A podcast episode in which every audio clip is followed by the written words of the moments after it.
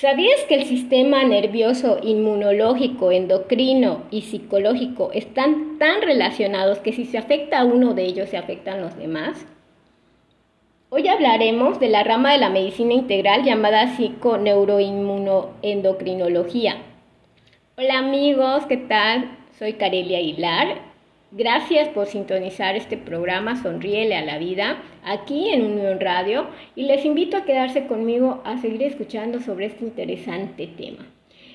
Vamos a un espacio musical y regresamos, no nos tardamos nada. Gracias amigos por continuar aquí en Unión Radio y bueno, les quería comentar, el programa anterior mencioné este, esta rama de la medicina y me pareció tan interesante e importante que quise ahondar para que comprendamos mejor cómo funciona nuestro cuerpo, nuestra, nuestra salud desde un punto de vista más integral. Para ello eh, me basé en un estudio realizado por la, el Departamento de Psiquiatría y Salud Mental de la Facultad de Medicina de la UNAM, realizado en febrero de este año, 2021. Eh, y bueno, se menciona que la psiconeuroinmunoendocrinología fue descrita por primera vez en 1936 y se ha posicionado como una rama de las ciencias médicas que se encarga de explorar y analizar las conexiones que existen entre los sistemas neurológicos, endocrino e inmunológico, desde sus componentes anatómicos, fisiológicos y las alteraciones de estas que subyacen en las enfermedades y trastornos que afectan al individuo.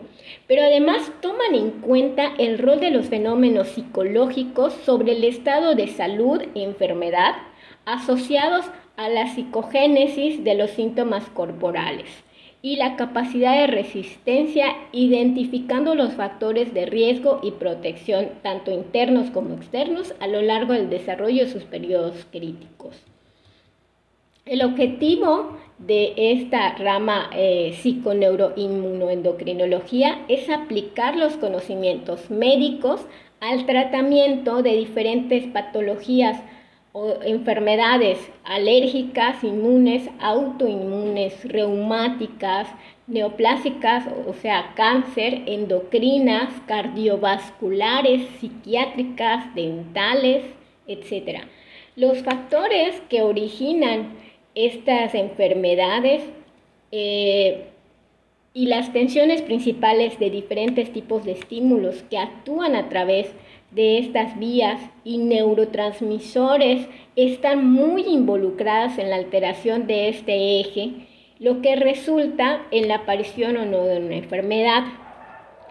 Desglosando los sistemas implicados en la psiconeuroinmunoendocrinología, identificamos que el sistema nervioso central, hay una estructura que se llama hipotálamo, que se encuentra en una parte que se llama diencéfalo y también sistema límbico, que esta, esta estructura está dentro, en la zona interna del cerebro, y es un centro de control clave, porque en este se localizan núcleos de regulación neurológica y endocrina.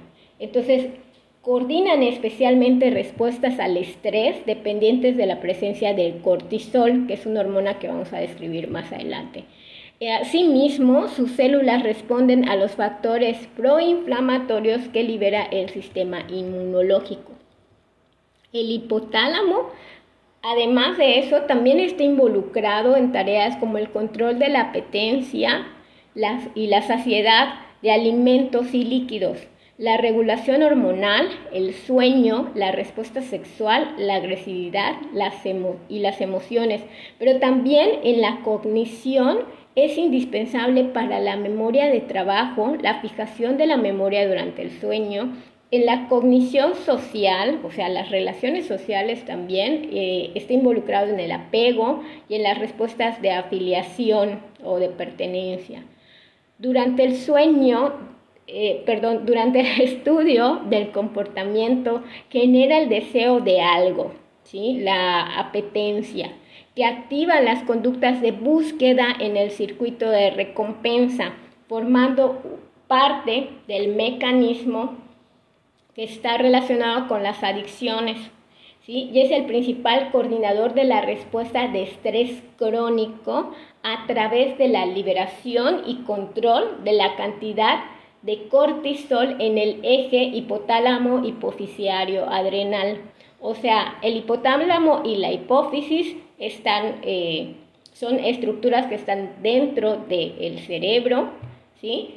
Y el, lo adrenal eh, se produce en las glándulas suprarrenales, esa es otra hormona, ¿sí? Entonces, se eh, regulan las respuestas del sistema nervioso autónomo que tiene que ver con las funciones vitales de la respiración, temperatura, eh, latido cardíaco, etc. Y está involucrado en la mediación de respuestas inmunológicas y el restablecimiento del sistema inmune. O sea, nada menor. Nuestro cuerpo genera respuestas ante el estrés y dependiendo de su intensidad se producen o no mecanismos en donde el organismo es capaz de restaurar el estado previo, que es un, estado normal, ¿no? Como nos debemos encontrar. O se adapta al estrés que viene siendo el estrés crónico. Y si se adapta a este, lo que va a pasar es que forma la antesala de una desregulación sistémica que puede conducir a una enfermedad. Por ejemplo, eh, para tener una idea un poco más clara, el estrés normal, una situación de estrés normal, sería, por ejemplo, cuando un niño pequeño sale corriendo detrás de su pelota a la calle. Entonces, tu respuesta eh, va, a ser, vas a producir estrés este, y vas a, generar mayor eh, frecuencia cardíaca, eh, igual aumenta la frecuencia respiratoria, la presión arterial y sales disparada, ¿verdad? A, detener al niño y no lo piensas, o sea, simplemente actúas. Esa es una respuesta al estrés normal, ¿sí? Y después de esto, ya que el niño está salvo, no pasó nada, entonces la respiración, la frecuencia cardíaca, todo vuelve a estar en su estado normal.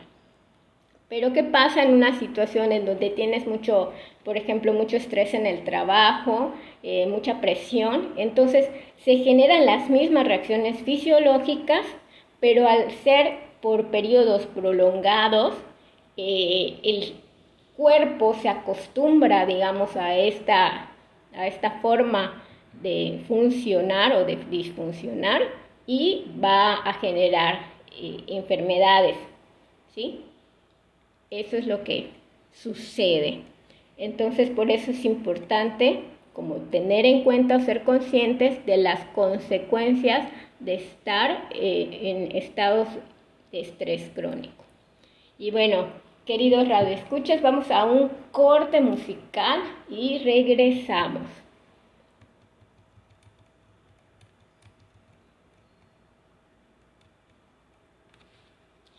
Estamos aquí de vuelta, gracias por seguir en Unión Radio y por su amable escucha. Y retomando el tema, se estarán preguntando ahora cómo funciona este mecanismo de comunicación entre el sistema nervioso, el sistema endocrino y cómo se afectan también las respuestas inmunes y psicológicas. Bueno, les cuento. Normalmente en las mañanas nuestro cuerpo produce cortisol, la cual produce a su vez un aumento de glucosa, la cual nos proporciona energía para que enfrentemos todas las actividades del día pero también disminuye nuestra respuesta inmune. Eh, en condiciones normales, cuando los niveles de cortisol aumentan en la sangre, los receptores de este en el hipotálamo y la hipófisis que les mencioné, que son estructuras que están dentro de nuestro cerebro, disminuyen la liberación de hormonas que se comunican con las glándulas suprarrenales, donde se produce el cortisol.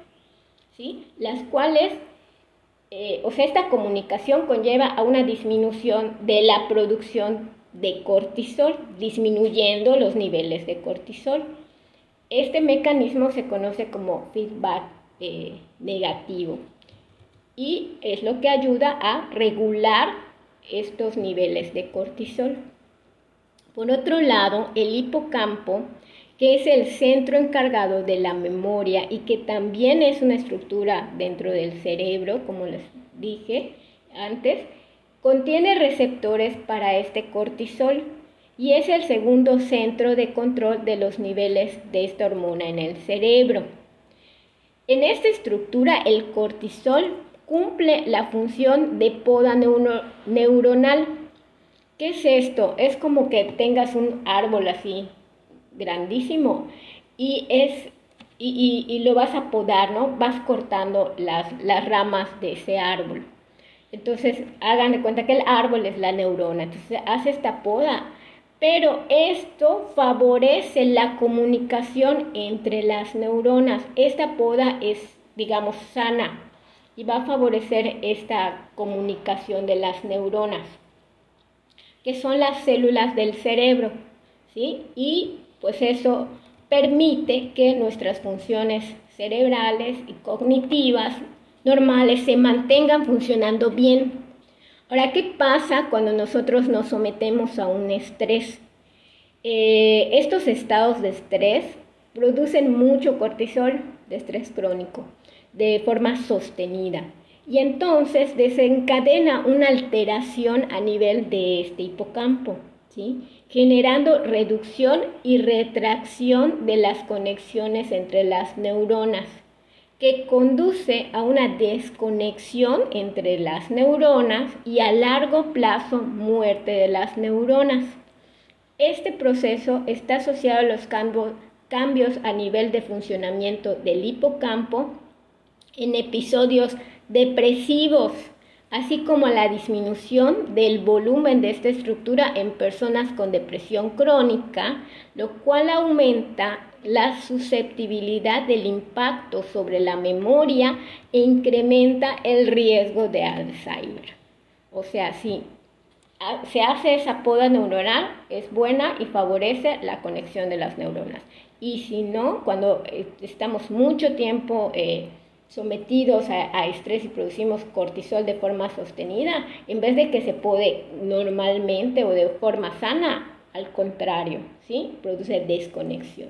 O sea, súper importante este dato. Y bueno, también se ven afectadas otras estructuras del cerebro, dando como consecuencia cambios en el estado de ánimo, la velocidad para procesar la información, alteración en la cognición, o sea, en el pensamiento, en la atención, concentración, memoria a corto y largo plazo, capacidad de aprendizaje, entre otras fallas. ¿sí? Entonces, otra estructura muy importante y relevante en este sistema psiconeuroinmunoendocrino es el nervio vago, que es principal, es primordial en la conexión perdón, con el exterior, especialmente en el eje cerebrointestinal. O sea, este eje cerebrointestinal si no habían escuchado el término antes, seguro que lo van a estar escuchando. Está súper, eh, actualmente es de mucho interés a nivel científico porque se ha visto que permite la conexión eh, entre el cerebro y el tracto intestinal. O sea, también al tracto intestinal se le conoce como el segundo cerebro, ¿sí? Porque están en constante comunicación eh, de, los intestinos con, el cerebro. Y esta comunicación es responsable de monitorear la regulación, eh, se llama homeostasis fisiológica, pero es el funcionamiento normal de nuestro metabolismo, esa es la homeostasis. Y conectar las áreas emocionales y cognitivas del cerebro con funciones intestinales eh, del cuerpo como son la activación inmune, la permeabilidad intestinal que permite la absorción de los nutrientes, el proceso de la digestión, la saciedad, la evacuación. Y se ha visto en estudios recientes que las variaciones de la microbiota intestinal, ¿qué es la microbiota intestinal? Es la flora intestinal, son las bacterias que normalmente viven en nuestro organismo y que permiten una adecuada digestión, ¿sí? va a metabolizar, eh, ayudar a, terminar de metabolizar los alimentos, ayuda a absorber el agua que, que sobra, ¿verdad? Este, a la formación de las heces y la evacuación.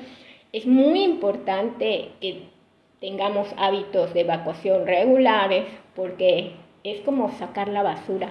Y si no se saca esa basura, que son las heces fecales, pues interfiere precisamente con esta absorción de, nutrientes, ¿sí? Y eh, se, reabsorben toxinas.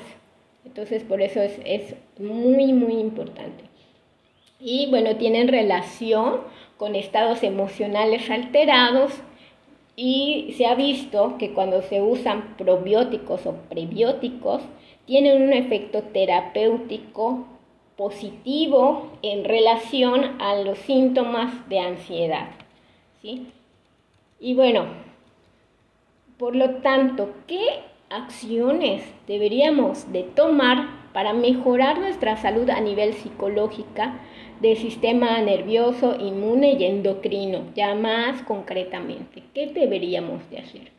Bueno, pues eh, tener hábitos saludables tan sencillo como procurar tener una vida más sana, como eh, regulando nuestro estrés. Sabemos que hay muchos factores externos que no podemos controlar, pero como hemos platicado en programas anteriores, no, no es los factores externos, sino realmente aplicar la resiliencia, o sea, yo cómo voy a enfrentar esos factores externos que pueden ser, eh, que pueden ser difíciles, ¿no? Entonces, si yo puedo eh, tener técnicas, por ejemplo, de respiración consciente, como el mindfulness, que eh, es, es muy recomendado precisamente para ayudar a, manejar el estrés, la meditación, técnicas de relajación, ¿sí? ayudan mucho para disminuir precisamente estos niveles de hormonas del estrés como el cortisol. Hay otras hormonas que se, que se secretan en niveles de, de estrés, ¿no? pero pues digamos que aquí la más relevante es el cortisol. Ahora, hacer algún deporte, Actividad física, bailar o hacer yoga, tai chi, o sea, eh, correr, cualquier deporte, porque te va a ayudar a secretar endorfinas y a bajar estos niveles de cortisol que como dijimos eh, van a disminuir también la respuesta inmune. Y, y el cortisol también promueve que el sistema inmune eh, secrete inflamatorios, entonces por eso luego tienes colitis o artritis, o sea, todas las itis, todas las inflamaciones que, existen, ¿Sí? Entonces, eh, hacer deporte o un ejercicio físico, bueno, pues nos va a ayudar a, esta, a estas endorfinas y a secretar otro tipo de, de bioquímicos o neurotransmisores que van a, hacernos sentirnos mejor, ¿no? Como la serotonina, la dopamina, ¿sí? Em, otro tip, digamos, es descansar, dormir lo necesario. Eh, cuando nosotros nos sometemos a, cuando nos trasnochamos, ¿verdad? No dormimos lo suficiente. Eh, aunque no percibamos nosotros que es una situación de estrés, el hecho de no descansar pone a nuestras células en estrés y, nos lleva a este, producir eh, hormonas de estrés como el cortisol. Entonces, dormir es muy importante. Y por supuesto, alimentarse de manera sana, eh, evitando lo más posible alimentos procesados, porque pues nos dan muchas toxinas, eh, y entonces lo más, lo más sano y natural posible, porque además beneficiamos esta microbiota que, mencionábamos.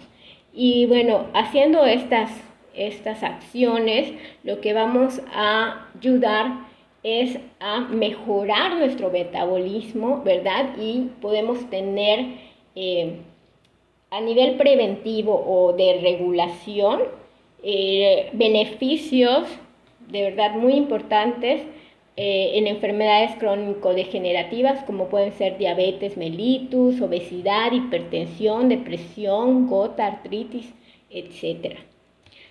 Bueno, amigos, hemos llegado al final de esta emisión. Les agradezco mucho su atención. Gracias por sintonizar este programa Sonríe a la vida en Unión Radio. Soy Carelia Aguilar, les recuerdo mi nombre y les invito a seguirme en Instagram y en Facebook con la cuenta dae.crecimiento. Como les mencionaba, también colaboro con una amiga y compañera de desarrollo personal y espiritual, Alejandra Wojciechowski.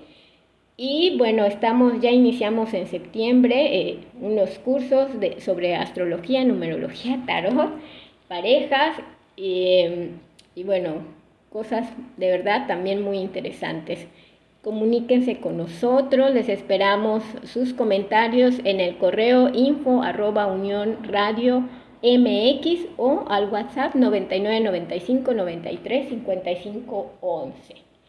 Nos escuchamos pronto y muchas bendiciones. Hasta el siguiente programa.